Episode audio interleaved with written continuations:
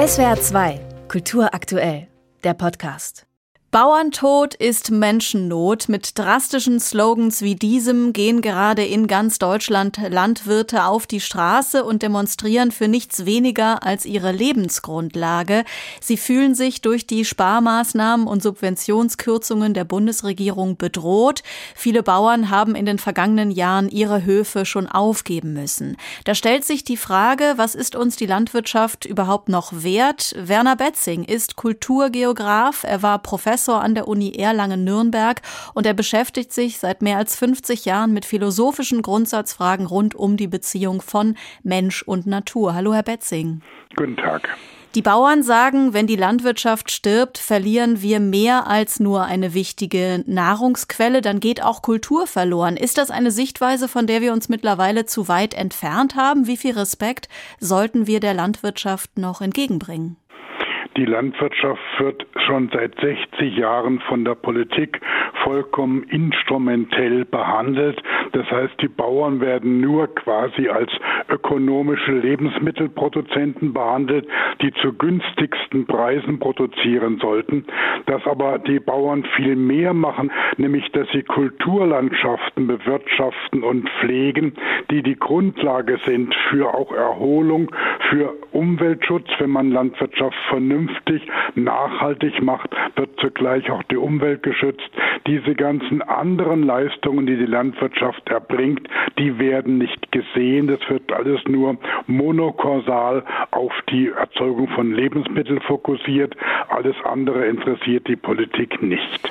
Dieser Slogan, den ich eben genannt hatte, Bauerntod bringt Menschennot, der ist ja nicht neu. Es gibt historische Bilder von Bauernprotesten um 1920, wo die Landwirte mit genau derselben Schlagzeile auf ihren Bannern durch die Straßen ziehen. Damals war die wirtschaftliche Situation schwierig, weil der Erste Weltkrieg gerade vorbei war.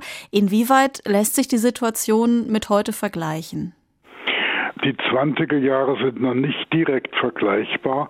Wo wir aber eine sehr gute Vergleichbarkeit haben, sind die Bauernproteste seit den 60er Jahren die Europa quasi aufgewühlt haben, weil damals schon ein EU-Agrarkommissar die Landwirtschaft radikal vergrößern wollte und alle kleinen Bauernbetriebe sterben lassen wollte, sodass nur ganz wenige Großbetriebe übrig bleiben sollte.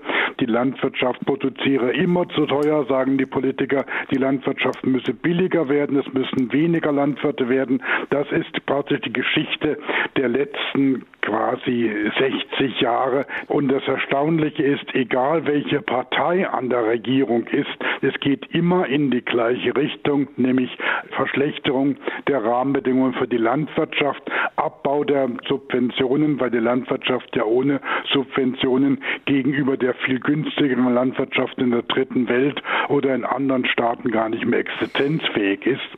Und was für mich noch ein ganz zentrales Argument ist, Deutschland ist ein Industriestaat, der sehr stark exportorientiert ist. Und eine exportorientierte Wirtschaft lebt davon in ihrer Konkurrenzfähigkeit, dass sie möglichst zu günstigen Arbeitspreisen produzieren kann. Und ein wichtiger Faktor ist nämlich, dass die Lebensmittel möglichst billig sein können. Dann können auch die Arbeitslöhne niedrig sein. Und diese ganz großen Betriebe, die extrem große Mengen produzieren, die können dann am kostengünstigsten arbeiten. Andererseits, man hat die Bauern schon vor langer Zeit abhängig gemacht von Subventionen vom Staat. Sollten diese Subventionen damals den Protest beschwichtigen, um die Bauern ruhig zu stellen? Und ja, bringt dieser Versuch, das Fremdeln der Politik mit den Bauern, das Sie eben beschrieben haben, auf den Punkt?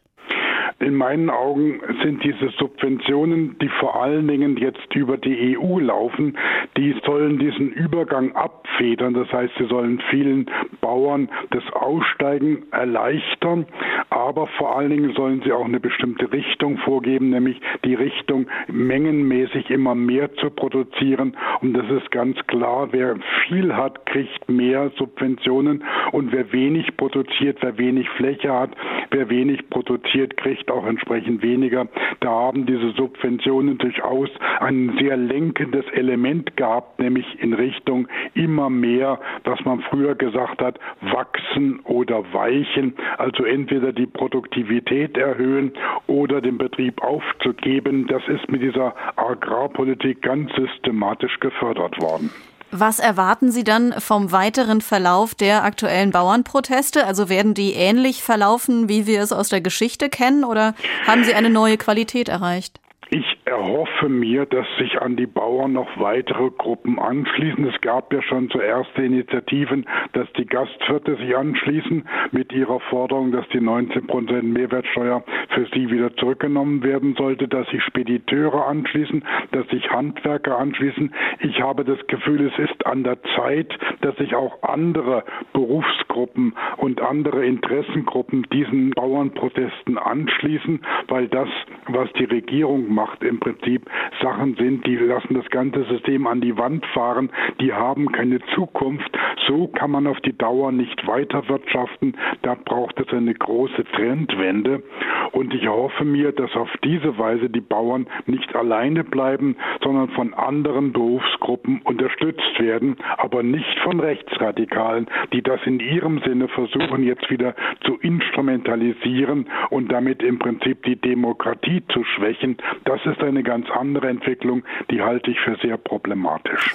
Das sagt der Kulturgeograf Werner Betzing hier in SWR2 am Morgen. Er hat bei CH Beck unter anderem das Buch Das Landleben, Geschichte und Zukunft einer gefährdeten Lebensform veröffentlicht. Danke Ihnen sehr fürs Gespräch, Herr Betzing. Bitteschön. SWR2 Kultur aktuell. Überall, wo es Podcasts gibt.